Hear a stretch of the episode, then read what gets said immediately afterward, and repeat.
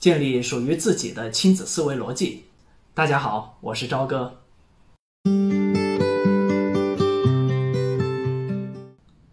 我们再来说第二个例子，这个例子是来探讨如何应对半岁左右的孩子在被父母抱着的时候发生抓或者打妈妈的脸、扯头发等等行为。一半以上的家长啊都有过这样的经历。我在以前做讲座的时候，经常问大家这个问题：你觉得原因是什么？你当时的应对又是怎样？过后的效果怎么样？大部分答案都很无奈。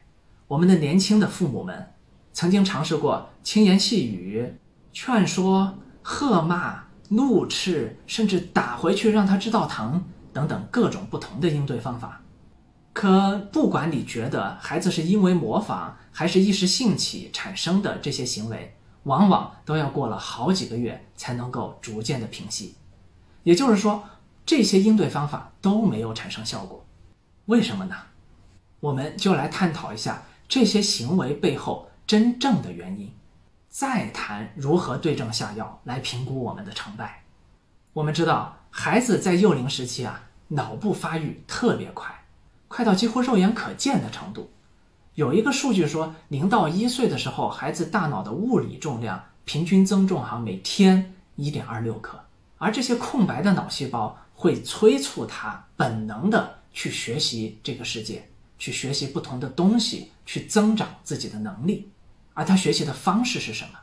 是无几乎无差别的录音录像式的吸收和玩儿。那让我们就顺着这个思路来思考问题。回头想想，我们平时抱宝宝的时候，你是怎么对待他的？那无非是啊，轻言细语、呵护、亲吻、跟他说话、对他唱歌等等等等。这些孩子已经看到了。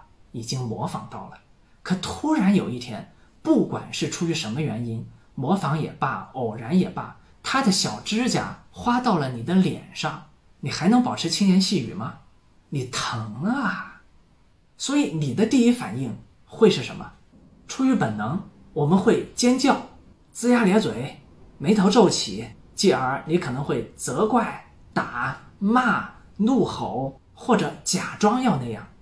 OK。打住！我问你，这些是什么？是对错的规则吗？并不是。对于孩子而言，正是以前所没有过的新奇的刺激，这就是好玩儿。那么，既然好玩儿，那还玩不玩？我当然要玩啊！所以呢，你的烦恼就来了嘛。那么，即使你的这些反应让他感到有点害怕。有点疼痛，甚至有点恐惧，那同样是一种新奇的刺激，让他的好奇心熊熊燃烧啊！你想想自己平时看恐怖片的感觉，是不是有点这个意思？而当我们从上述分析过程真正已经了解幼龄孩子所想的时候，如何从底层逻辑上去引导规则意识的建立，就呼之欲出了。我们下一期接着聊，欢迎关注朝哥聊聊。